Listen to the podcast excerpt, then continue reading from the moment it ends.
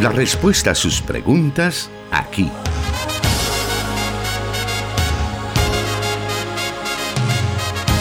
En Solución Bíblica. Comenzamos.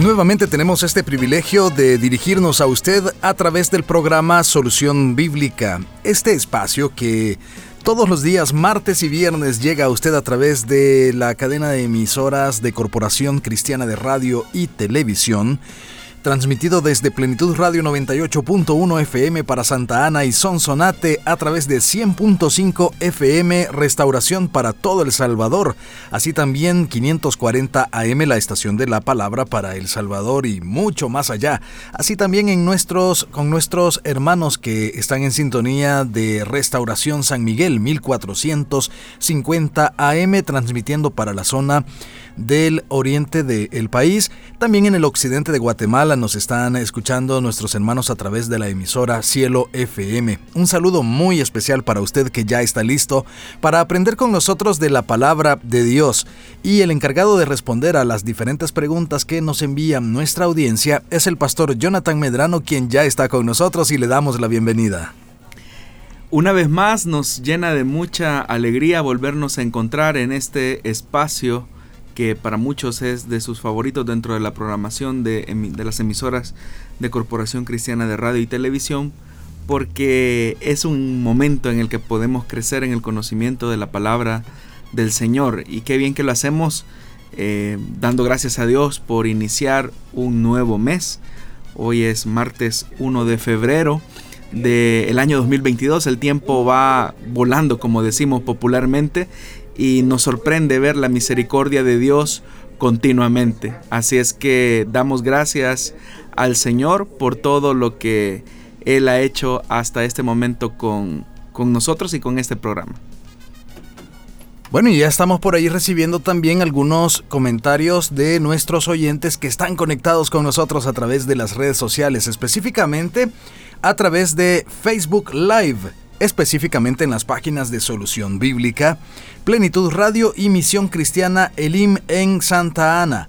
Le invitamos para que pueda también compartir esa transmisión con sus seres queridos, con sus conocidos, con sus contactos de Facebook y así juntos poder aprender de la palabra de Dios. Vamos esta tarde a dar inicio con las la serie de preguntas que tenemos y estas han sido formuladas por nuestra audiencia durante toda esta semana. Hemos tomado notas de ellas, las hemos encontrado en los diferentes medios que usted ya conoce, tanto el WhatsApp de Plenitud Radio, el WhatsApp de Restauración, también a través de las páginas que he mencionado, eh, a veces en inbox o en la misma transmisión nuestros oyentes nos dejan estas preguntas y ahora pues vamos a conocer estas respuestas. La primera de estas preguntas nos dice así. ¿La guerra de Armagedón es la misma de Gog y Magog? No, no, definitivamente que no. Es importante que tengamos un contexto adecuado acerca de este lugar y de este personaje que en el libro de Apocalipsis cobra un papel más simbólico. Históricamente hablando, Magog fue un nieto de Noé, según lo vemos en Génesis capítulo 10, versículo 2. Los descendientes de Magog se establecieron en el extremo norte de Israel, es decir, básicamente toda la parte eh, norte llegando posiblemente a lo que hoy sería Europa y el norte de Asia. Según podemos también incluso acercarnos al libro del profeta Ezequiel capítulo 38 versículo 15. Magog posteriormente llegó a ser el nombre de la tierra donde los descendientes de Magog se asentaron.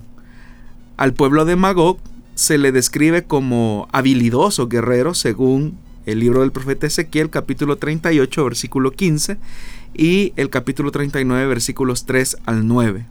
Ahora, ¿quién era Gog?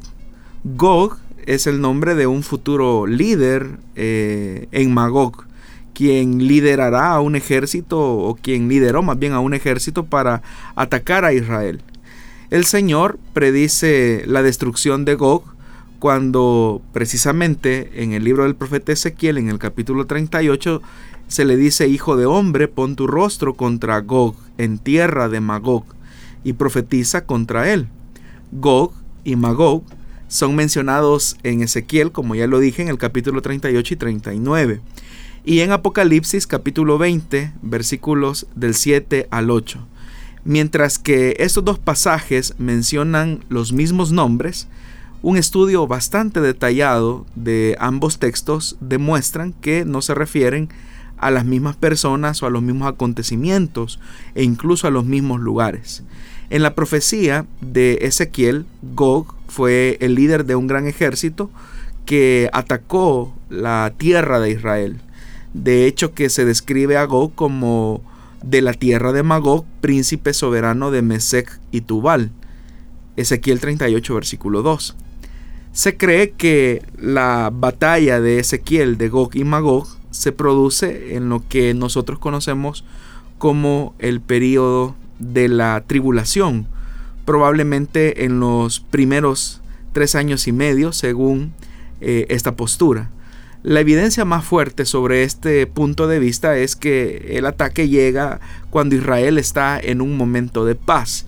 Y quienes se adhieren a esta posición lo hacen porque en los versículos 8 y 11 del capítulo 38 eh, se describe a una nación que básicamente ha quitado todas sus defensas militares y el hecho que una nación quite todas sus defensas militares eh, describe una realidad de paz.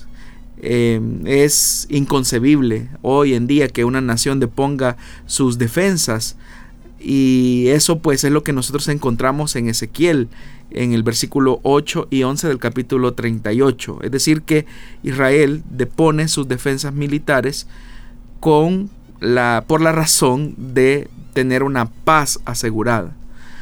Ahora nosotros, si observamos esta posición, podremos notar que el pacto que establece una, una condición de paz para Israel es un pacto que surge a partir de una gestión política de un personaje que el libro de Apocalipsis lo llama la bestia. Eh, de hecho que eso sería como el comienzo de la semana número 70 que profetizó eh, Daniel en, una, en un periodo que se conoce como periodo de la gran tribulación que de acuerdo a esta postura es una, tiene una duración de siete años. Entonces Israel está en una paz.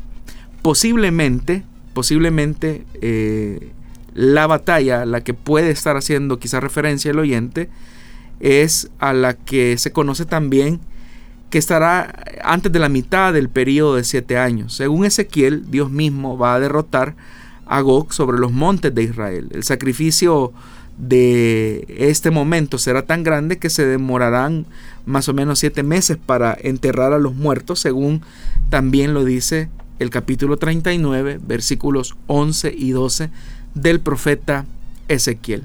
Entonces Gog y Magog son mencionados nuevamente, pero en Apocalipsis capítulo número 20, y esto hace una referencia a una batalla diferente. Aunque la repetición de los nombres Gog y Magog demuestran que la historia misma va como en un ciclo que se va repitiendo, se ve que hay es, es un contexto de una nueva rebelión contra Dios que parte de una relectura que se hace de los capítulos 38 y 39 del profeta Ezequiel. Entonces lo que nosotros encontramos en Ezequiel es una descripción que nos ubica en un momento específico de la historia de Israel, pero que Juan de Patmos hace una relectura de eh, esa misma narración y la coloca como una nueva rebelión. Ahora, el libro de Apocalipsis hace una alusión a la profecía de Ezequiel, como ya lo mencioné, pero describe un ataque final de los últimos tiempos sobre la nación de Israel y sobre o en contra del Cordero de Dios y la iglesia. Eso lo podemos notar claramente en los versículos 8 y 9 del capítulo 20 de Apocalipsis. El resultado, vamos a decirlo, de esta batalla, aunque no se produce en realidad ninguna batalla, porque el Cordero eh, detiene, destruye a sus enemigos, porque Satanás eh, y toda su, su mentira que ha construido en ese periodo que conocemos como el periodo del reino milenial de Cristo, al final de su intento de sabotaje del reino milenial de Cristo, eh, terminan siendo destruidos, según Apocalipsis capítulo 20, versículo 10. Mm, entonces es un decir que es una batalla, en realidad es una rebelión hacia Dios, pero que termina con la destrucción eh, en juicio y en condenación eterna de Satanás y todos sus seguidores. Entonces, a continuación se presentan algunas de las razones por las cuales nosotros podemos descubrir que hay una relectura en realidad de los acontecimientos que se hicieron en Ezequiel, pero que en Juan de Patmos tienen un, un abordaje un poco más amplio de un momento distinto al de Ezequiel. Ahora, notemos que hay razones obvias para pensar eh, esto que estoy diciendo, que es una relectura. Veamos una cosa, en la batalla de Ezequiel, por ejemplo, en los capítulos 38 y 39, los ejércitos provienen principalmente del norte e involucran solo a unas pocas naciones de la tierra. Pero la batalla que se encuentra en Apocalipsis capítulo 20, versículos 7 y 9, usted lo puede leer, involucra a todas las naciones, por lo que los ejércitos vienen de todos los lugares y no solo del norte. No hay ninguna mención de Satanás en el contexto de Ezequiel 38 y 39, pero en Apocalipsis, en el capítulo 20, versículo 17, el contexto claramente de esta rebelión al final del milenio eh, está liderada o capitaneada por Satanás. Él es el autor principal de esta rebelión que se suscita al final del milenio. En Ezequiel capítulo 39, en los versículos 11 y 12, dice que los muertos serán enterrados durante siete meses. Ahora, no habrá necesidad, en el caso de la destrucción o el juicio final del Señor hacia Satanás y todos estos rebeldes, no habrá necesidad de enterrar a los muertos de una batalla que ni siquiera se produce, ¿Por qué razón? Porque inmediatamente eh, se establece lo que se conoce como el juicio del gran trono blanco. Dice la Biblia que la tierra y el cielo, como eran conocidas, eh, son destruidos y llega o la destrucción del cielo y la tierra actual o la renovación del cielo y la tierra como la conocemos. Eso lo encontramos en Apocalipsis capítulo 21, versículo 1. Entonces, nosotros podemos notar que son dos batallas diferentes. Dios usa la batalla de Ezequiel en los capítulos 38 y 39 a los que hago referencia para hacer que Israel vuelva a él. Pero en Apocalipsis 20, algunos de Israel que han sido fieles a Dios durante esos mil años están eh, del lado del Señor. Entonces, los rebeldes en Apocalipsis del capítulo 20 son destruidos y ya no tienen más oportunidad para que se arrepientan. Entonces uno puede notar claramente que hay una relectura en Juan de Patmos que básicamente amplía una realidad futura que está eh, al final del periodo que nosotros conocemos como reino milenial de Cristo. Siguiendo esta eh, línea de tiempo de acuerdo a esta posición eh, de estos elementos de escatología bíblica. ¿Y quiénes son entonces estos que se revelan al final del periodo del reino milenial y, y que son engañados por Satanás?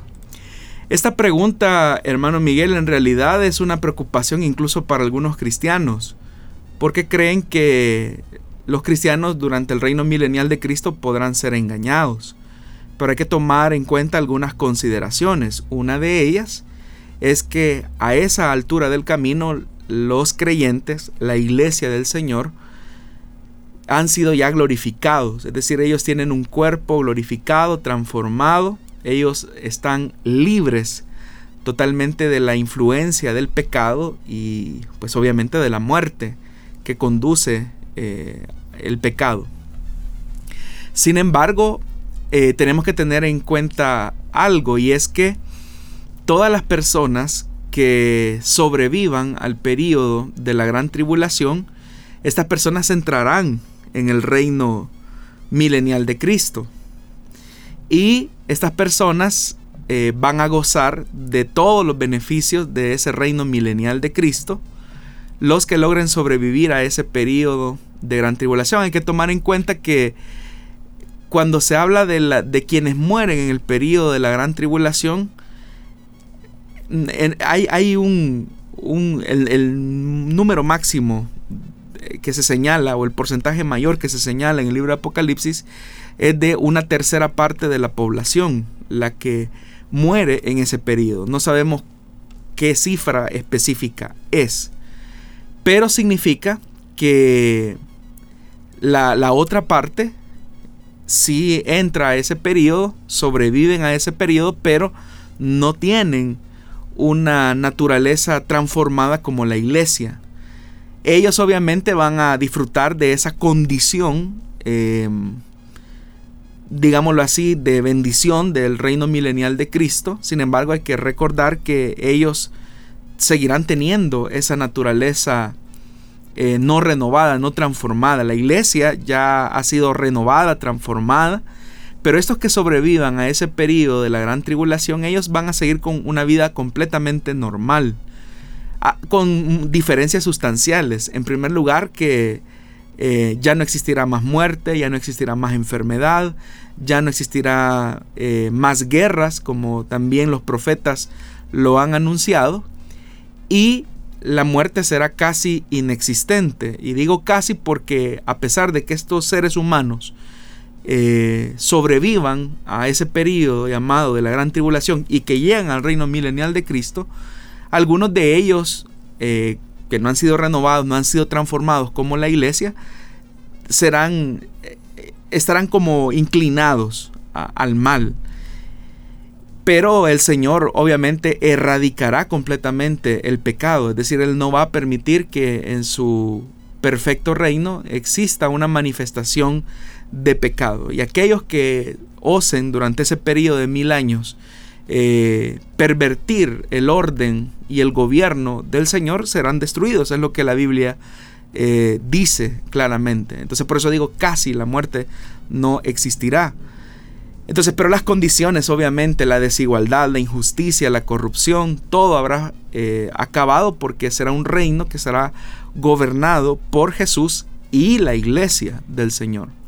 Ahora, al final, como ya lo dije, estas personas que sobrevivan al periodo de la gran tribulación, ellos van a seguir teniendo vidas normales, seguirán teniendo hijos, pero estos hijos van a nacer en una condición, en un mundo, en un contexto donde el pecado eh, no existe o no se manifiesta tanto como hoy nosotros tenemos que vivir. Estos niños que nazcan durante ese periodo del reino milenial de Cristo, ellos van a crecer y ellos dejarán de ser niños, tal como lo dice el profeta Isaías, a la edad de 100 años. Es decir, que cuando un niño llegue a 100 años, eh, eh, en ese momento va a dejar su etapa de niñez y va a pasar a la adolescencia, a los 100 años. Eh, todo eso pues se produce en ese periodo.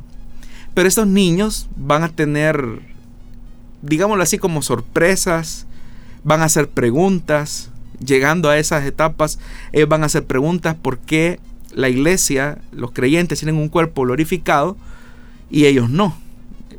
Esas preguntas van a ser respondidas por sus padres, porque la misma palabra de Dios dice que el conocimiento de Dios eh, va a gobernar todo el planeta, absolutamente todo el planeta. Esos niños van a comenzar a, recibir esa información, muy seguramente ellos van a ver cómo fueron las cosas antes de que Cristo reinara y ellos se van a sorprender del mundo que tenemos actualmente nosotros ahora. Pero ellos van a seguir con esa naturaleza no renovada, no regenerada, y cuando llegue a el final de los mil años, Satanás nuevamente lo que va a hacer es ocupar la misma estrategia que utilizó con los ángeles, que utilizó con nuestros padres Adán y Eva y que intentó también utilizar con eh, el Señor Jesús. La, treta de la mentira, eh, la treta del engaño, la treta de la seducción. Y la meta de Satanás es que el hombre se autodestruya por medio de la rebelión en contra del señorío de Cristo.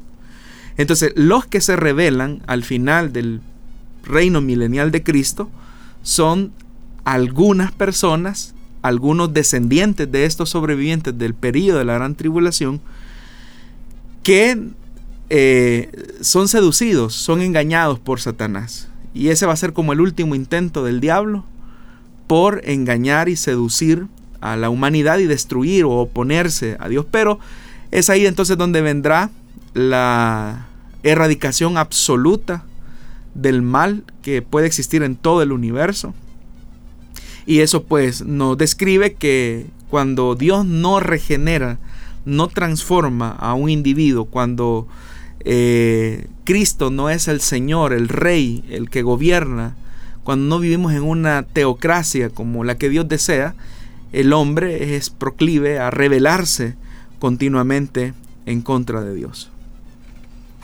Muy bien, qué bueno que hemos podido escuchar la respuesta a esta pregunta y vamos a seguir aprendiendo esta tarde de la palabra de Dios con más de las preguntas de nuestros oyentes. Pero vamos a hacer una muy breve pausa y volvemos con más acá en su programa Solución Bíblica.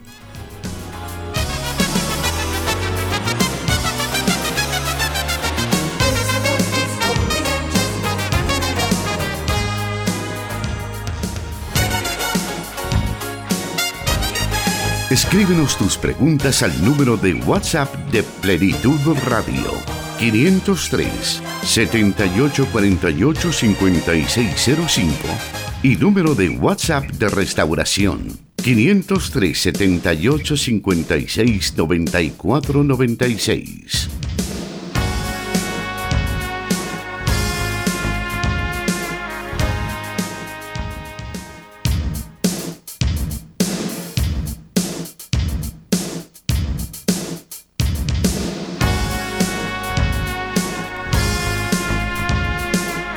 Vamos a continuar esta tarde escuchando las preguntas que nuestros oyentes nos han enviado. Y nos dice la siguiente pregunta. Dios les bendiga hermanos, un saludo desde Norteamérica. ¿Cómo se supera una depresión? Muchas veces en nuestras iglesias todo se ve de una manera espiritual y se deja de lado la parte emocional de la persona, nos dice nuestro oyente pastor. Bueno, Dios nos hizo seres con un alma, un cuerpo y un espíritu, como encontramos mencionado en la primera carta a Tesalonicenses capítulo 5 versículo 23, cuando Pablo dice que Dios mismo, el Dios de paz, lo santifique por completo, y me gusta mucho esto que dice el escritor, y conserve todo su ser, espíritu, alma y cuerpo, irreprochable para la venida de nuestro Señor Jesucristo. Así como el Espíritu Santo en nosotros puede entristecerse y apagarse, o el cuerpo puede debilitarse y enfermarse, también el alma o la psique del hombre puede perturbarse y enfermarse. En el área psicológica, la conducta y los procesos mentales, tales como los pensamientos, los sentimientos, la cognición, la memoria, pueden ser dañados y necesitan de abordajes adecuados para mejorar, superarse, componerse y eventualmente curarse. Debemos de tomar en cuenta, estimados oyentes, que Dios creó un mundo bueno, donde reinaba la armonía. Cada cosa creada, cada órgano y sistema funcionaba como debía de ser. Sin embargo, el hecho de que existía un diseñador perfecto, quien creó perfectamente todo lo que vemos y lo que no vemos, no niega el hecho de que también existió una caída, según lo vemos en Génesis capítulo 3.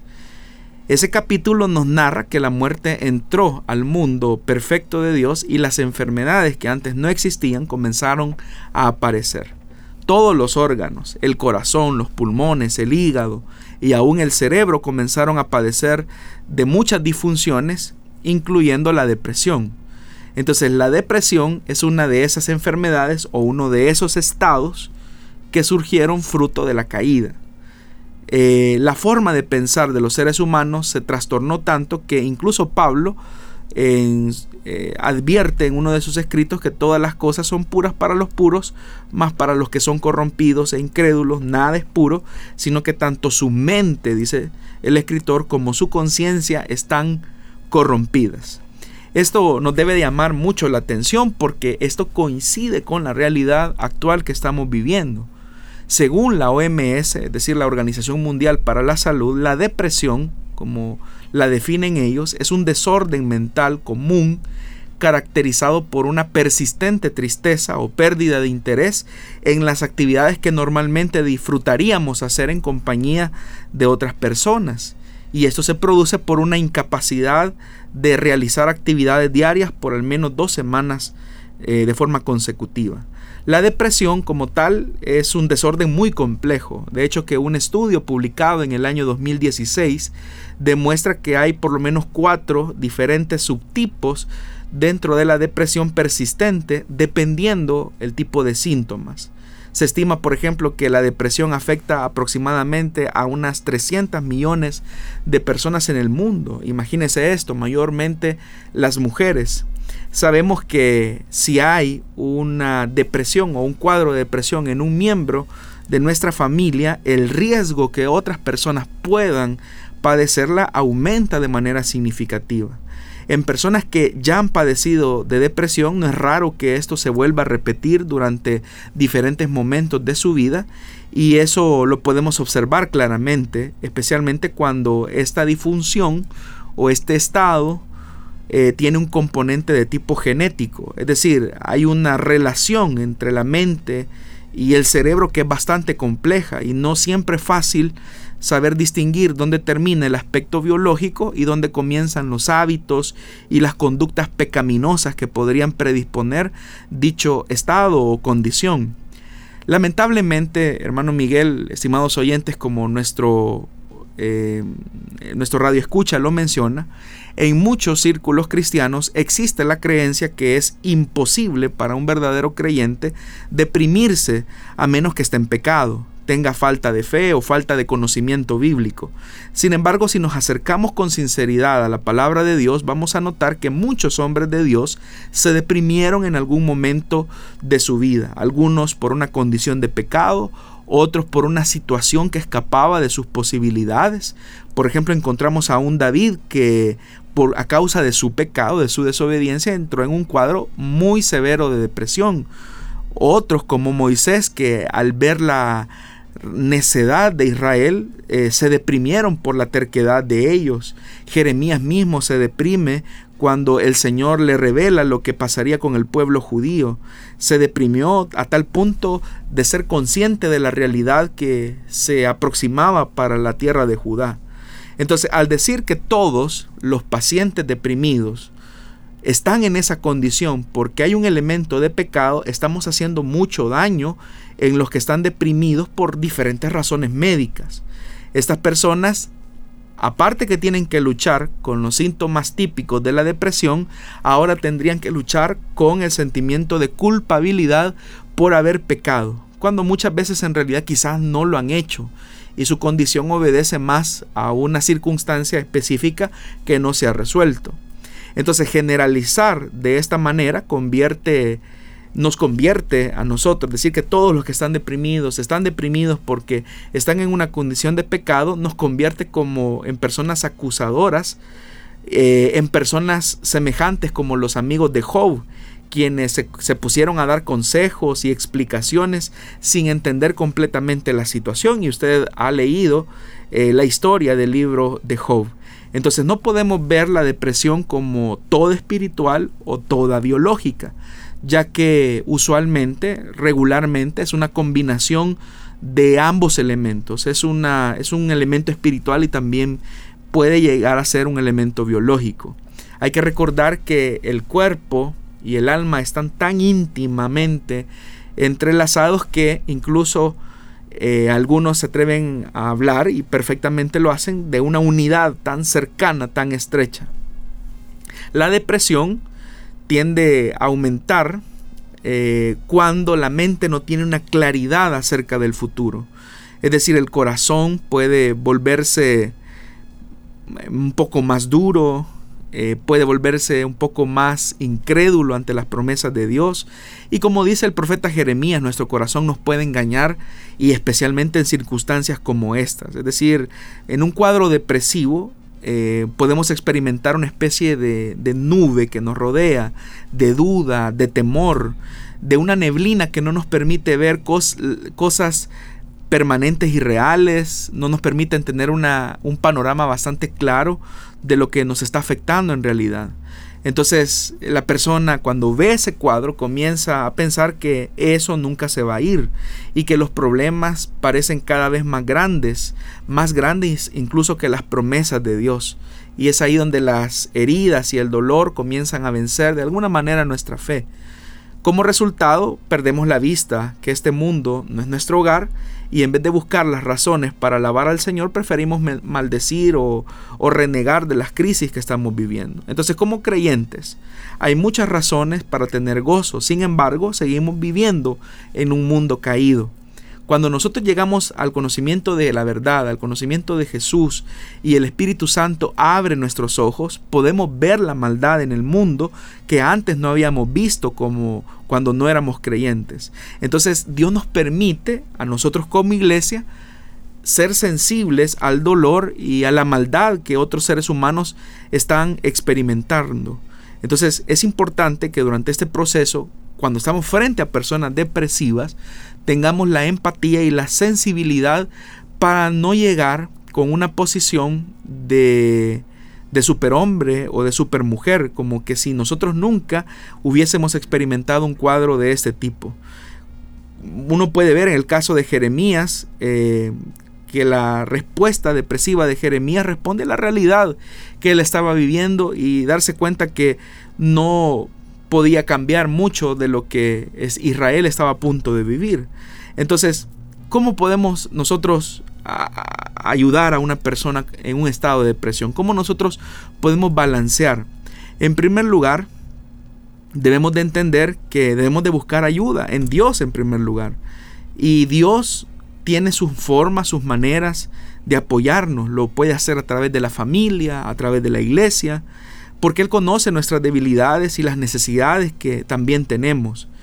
Ahora, cuando la depresión, como en el caso de David, es por pecado, la solución es el arrepentimiento.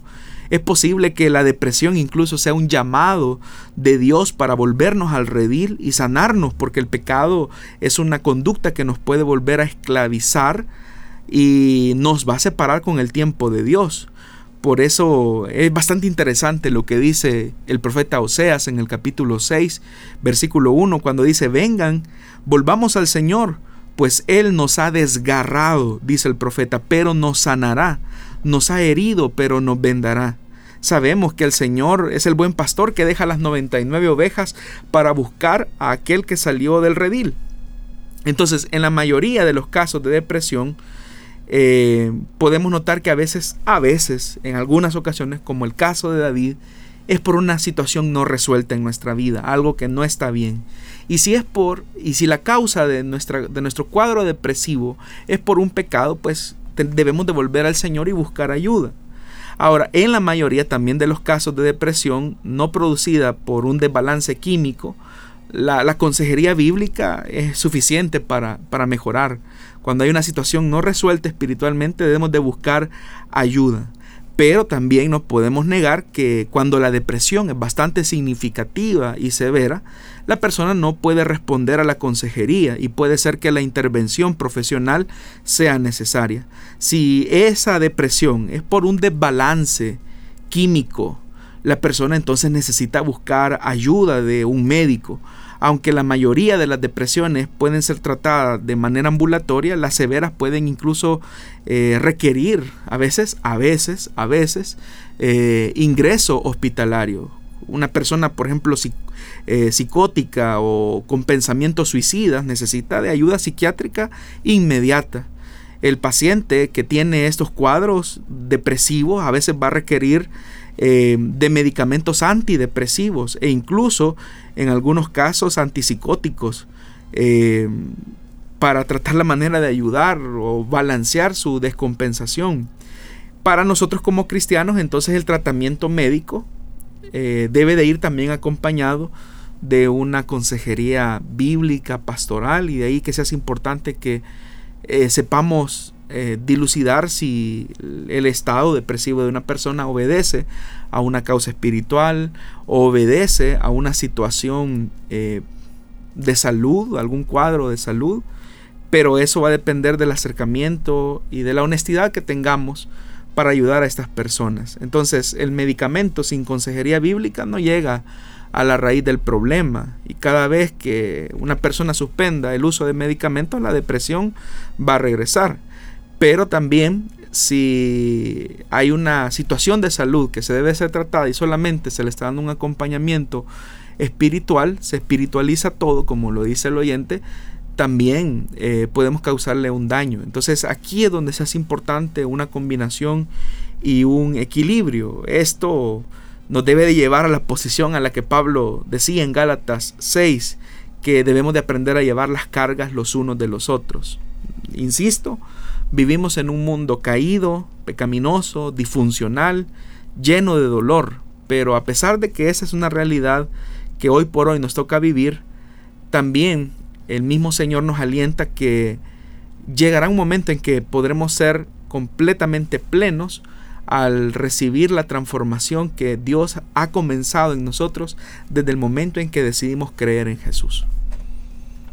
Muy bien, agradecemos a nuestros oyentes que están reportándose con nosotros por medio de las redes sociales. Nos están enviando sus mensajes a través del WhatsApp y a través también de la transmisión que tenemos en vivo en Facebook en estos momentos. En unos segundos, cuando volvamos, vamos a dar lectura a algunos de los comentarios que tenemos. Así que siga comentándonos y también díganos dónde nos está viendo o escuchando. Ese es un detalle muy interesante para nosotros. Volvemos.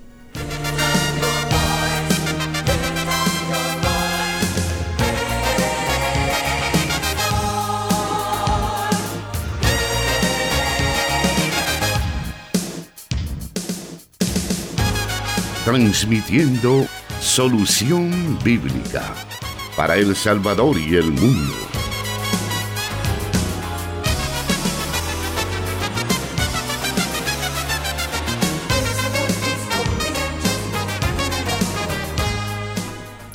Vamos a seguir entonces esta tarde escuchando las respuestas para la lista de preguntas que tenemos asignadas para este programa. Y la siguiente dice así, si somos imagen y semejanza de Dios, también los inconversos o solo los predestinados a salvación lo son.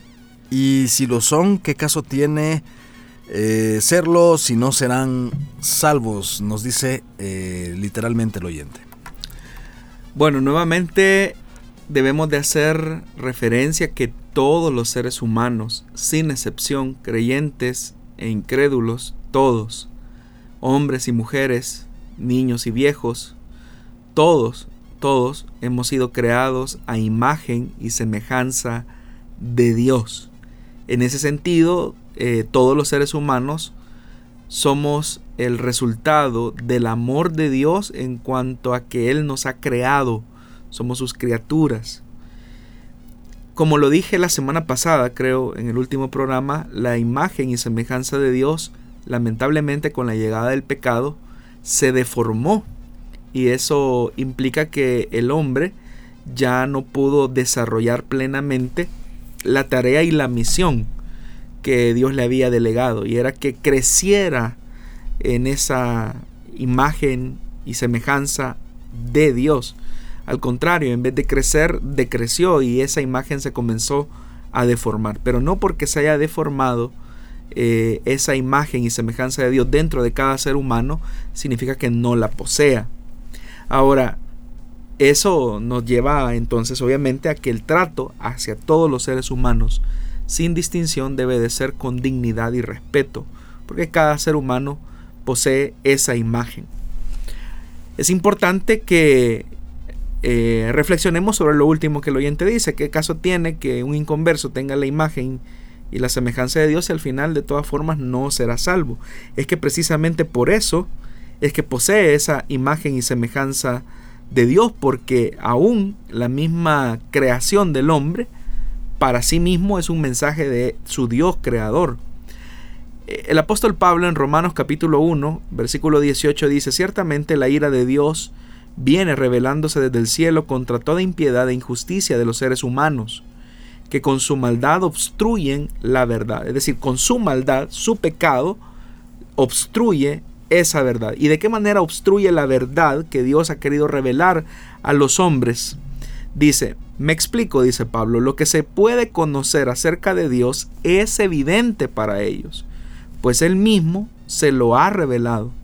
Es decir, Dios se ha dado a conocer de manera evidente para todos los seres humanos, partiendo del interior al exterior. Del exterior por la creación, por el mundo que vemos, pero el interior, la conciencia, eh, la misma persona como individuo, es un mensaje claro de, de, la verdad contundente que existe un creador. Sin embargo, el hombre eh, obstruye esa verdad. Y por eso es que el versículo 20 del capítulo 1 de Romanos dice, porque desde la creación del mundo, las cualidades invisibles de Dios, es decir, su eterno poder y su naturaleza divina, se perciben claramente a través de lo que Él creó. Y obviamente que los elementos externos de la creación, es decir, lo que está en nuestro entorno, nos habla de manera clara y contundente de los eh, de las cualidades invisibles de nuestro Dios. Y una cualidad invisible de nuestro Dios es su, su gloria, su poder, su dignidad. De esas cualidades Dios colocó ciertos elementos en nosotros. Cuando uno piensa realmente en cómo funciona nuestro cuerpo, cuando uno piensa realmente cuántas actividades eh, hay en nuestro sistema, cuando uno piensa, por ejemplo, en la complejidad, solamente por decir algo, del globo ocular, todo el sistema óptico que hay en el hombre, uno se queda sorprendido de la grandeza de Dios. Y eso nos habla de un creador. Pero, a pesar de que el mismo hombre es consciente de la maravilla de la creación siendo él parte de esa, de esa maravillosa creación, Pablo sigue con un razonamiento y dice que a pesar de haber conocido a Dios a través de estos elementos, no lo glorificaron como a Dios ni le dieron gracias, sino que se extraviaron en sus inútiles razonamientos. Inútiles razonamientos como la, eh, la teoría eh, de Darwin, la teoría del Big Bang y otro tipo de cosas que tratan la manera de negar la, la existencia y la realidad de Dios.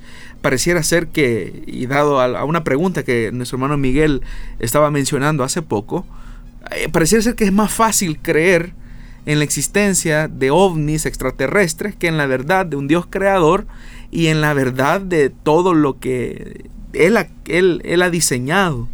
Entonces, siendo que los hombres no glorifican a Dios con lo que ha revelado, ellos dicen que se extravían en sus inútiles razonamientos y se les oscurece su insensato corazón. Y dice que aunque afirman, aunque afirmaban ser sabios, se volvieron necios y cambiaron la gloria del Dios inmortal por imágenes que eran réplicas del hombre mortal, de las aves, de los cuadrúpedos y de los reptiles. Entonces la misma esencia de la imagen de Dios, de, ser hechos a imagen de Dios, es un testimonio vivo y directo de un Dios creador. Sin embargo, cuando se niega esa dignidad, es cuando el hombre se extravía en sus inútiles razonamientos. Y esa es la lógica de Pablo. Entonces, la misma esencia eh, del hombre es un testimonio claro de la verdad y de la realidad de un Dios soberano y creador. Vamos a continuar esta tarde con más preguntas. Tenemos tiempo para algunas de ellas, así que permanezca con nosotros. Ya en un momento volvemos con las siguientes preguntas y también estábamos por acá viendo a otras personas que se han incorporado a ver el programa a través de Facebook Live. Volvemos en unos segundos.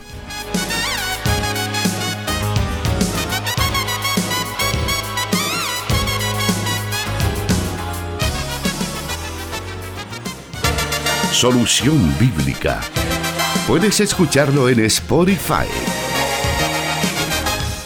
Vamos a continuar entonces. La siguiente pregunta para esta tarde nos dice de la siguiente manera. Esta pregunta dice así. Si los ángeles son espíritu, ¿cómo pues tuvieron relaciones eh, sexuales con las mujeres de la tierra? Y pudieron tener hijos gigantes, nos dicen. Bueno, en el contenido de su pregunta ya hay una afirmación de una de las posiciones que existen en torno a Génesis capítulo 6, versículo del 1 al 4, pero a fuerza de ser sincero no es la única posición. Eh, Génesis 6, eh, versículos del 1 al 4, hace referencia a los hijos de Dios y a las hijas de los hombres.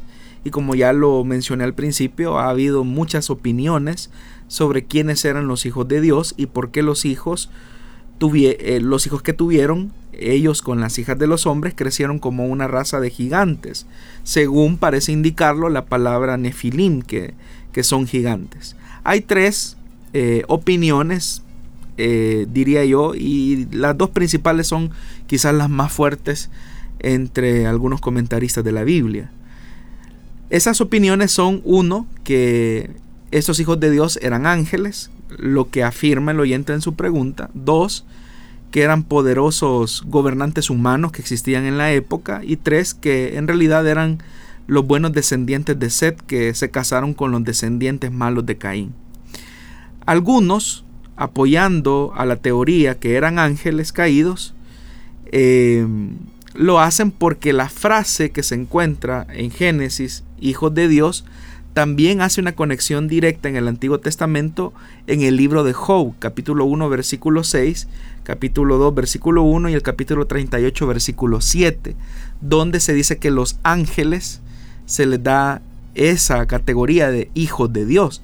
El detalle es que dentro de esos hijos de Dios que aparecen ahí, eh, dice que entre ellos eh, venía Satanás eh, con la función de acusar a Job delante de Dios. Entre ellos venía. Entonces un problema potencial con este punto de vista es el hecho que Mateo capítulo 22 versículo 30 indica que los ángeles no se casan por ser seres asexuados. Y Jesús lo dijo así porque en la resurrección ni se casarán ni se darán en casamiento, sino serán como los ángeles de Dios en el cielo. Y aquí viene el meollo del asunto, que quienes sostienen la posición, que son ángeles los que se acercaron a las hijas de los hombres, argumentan que el texto no dice los ángeles no pueden casarse.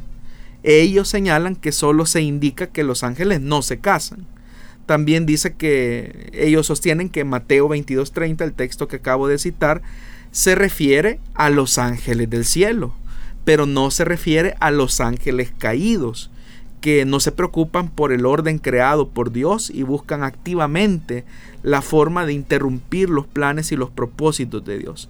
Incluso quienes sostienen esta posición señalan que el hecho que los santos ángeles de Dios no se casen ni tengan obviamente relaciones sexuales, no significa que lo mismo sea cierto para Satanás y sus demonios o los ángeles caídos. Ahora, en realidad, ¿de dónde sale esta interpretación que sostiene este grupo y en la que tiene el contenido la pregunta del oyente?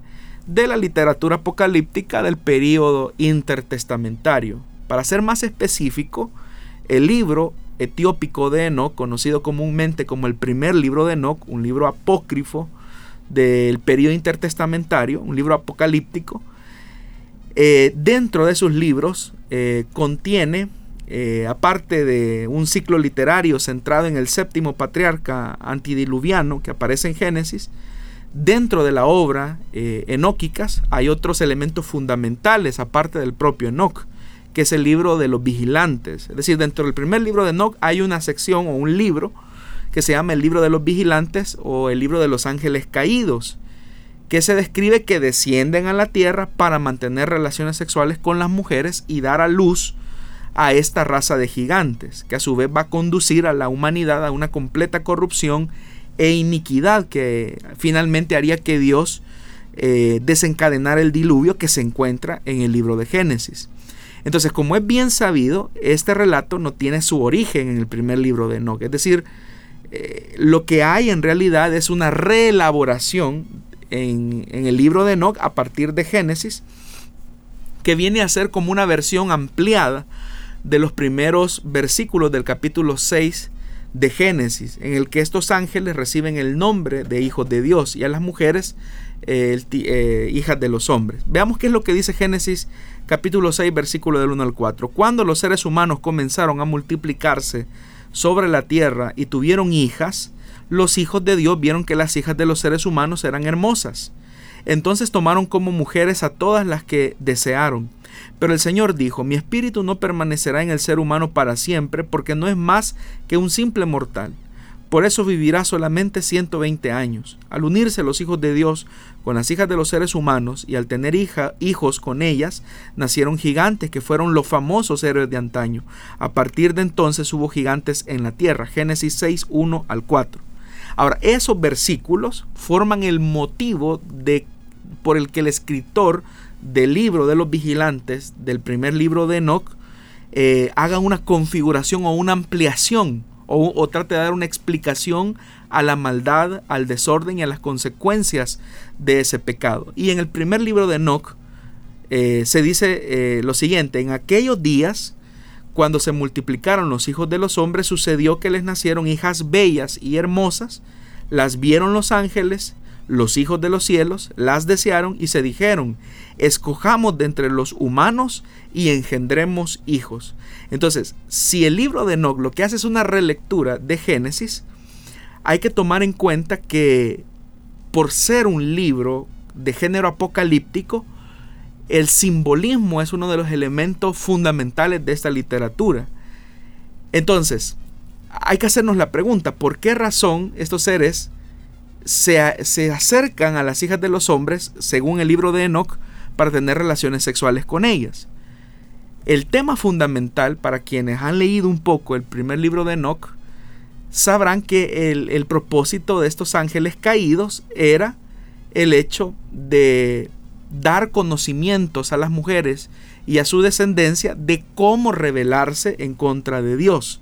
Entonces, el énfasis del escritor del primer libro de Enoch no va señalando tanto el elemento sexual, que es a donde las personas ponen el énfasis, sino en el hecho de cómo el conocimiento eh, extraviado puede convertirse en un instrumento que conduzca a los hombres a una rebelión hacia Dios y que al final tendrá consecuencias de destrucción.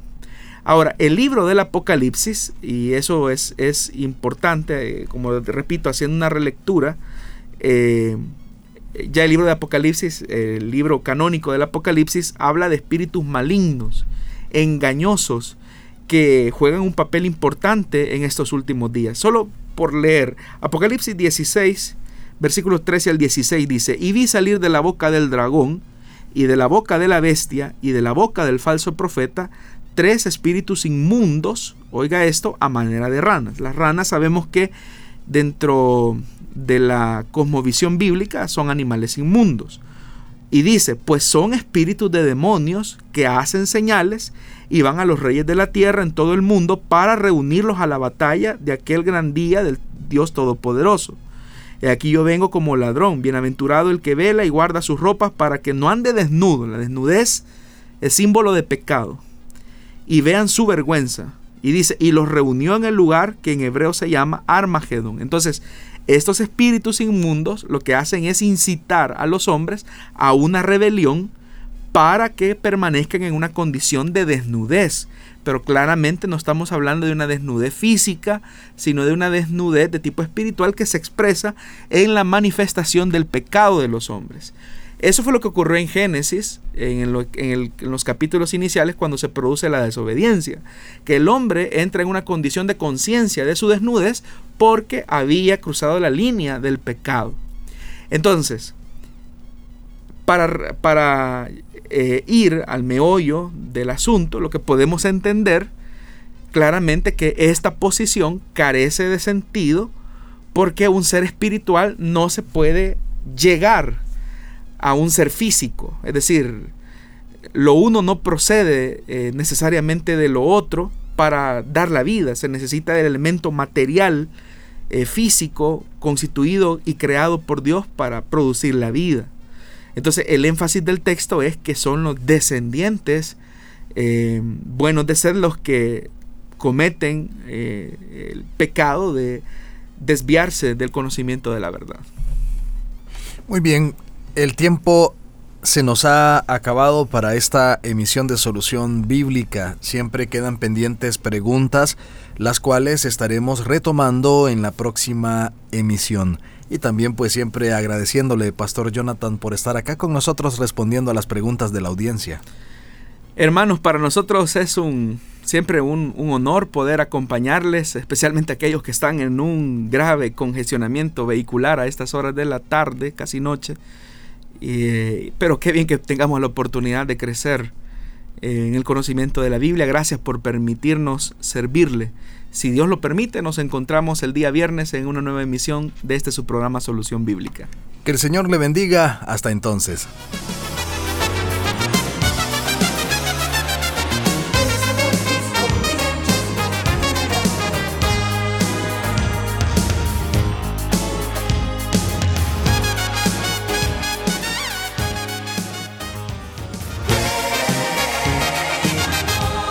Dios da la sabiduría y el conocimiento. Solución bíblica. Hasta el próximo programa.